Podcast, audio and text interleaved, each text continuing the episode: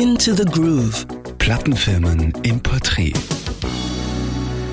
Die Serie auf Radio Superfly.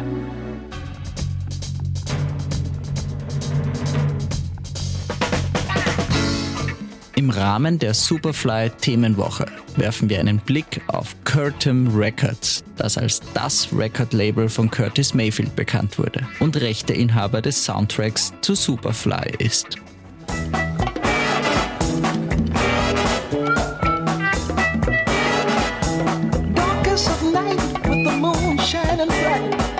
1968 von Curtis Mayfield und Impressions Manager Eddie Thomas gegründet, ist das Chicagoer Label entscheidend dafür, den Soul der 70er Jahre auf Platten zu pressen und in die Regale zu bringen. You brothers wanna try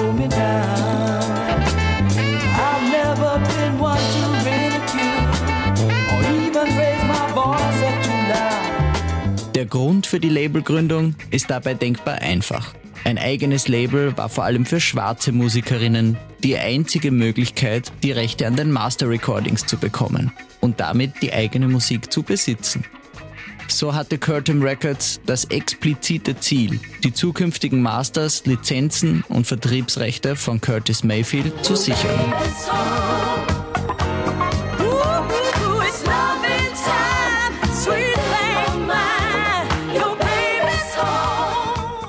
Das Label ist dabei ein Zusammenschluss aus mehreren seit den frühen 1960ern existierenden Vertriebsfirmen. Curtin brachte die Rechte, die Plattenpressung, Verteilung und Veröffentlichung unter einen Hut. Daher ist das Label eng mit Mayfield und den Impressions verwoben und diente in erster Linie dazu, das eigene Copyright zu schützen. Doch Curtin Records produzierte und veröffentlichte auch Musik von anderen Künstlerinnen, wie etwa Linda Clifford, Leroy Hudson, Lou Pride und The Natural Four.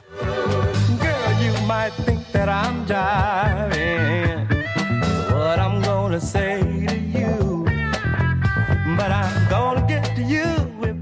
Außerdem gilt das Label als wichtiges Symbol für die Black Power Bewegung.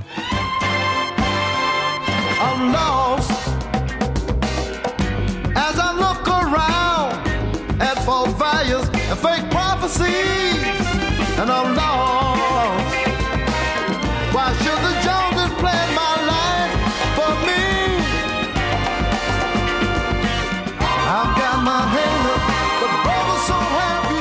Schließlich sollte Mayfield jedoch 1980 die Master Recordings und Lizenzen des Labels bis auf wenige Ausnahmen an Warner Brothers verkaufen.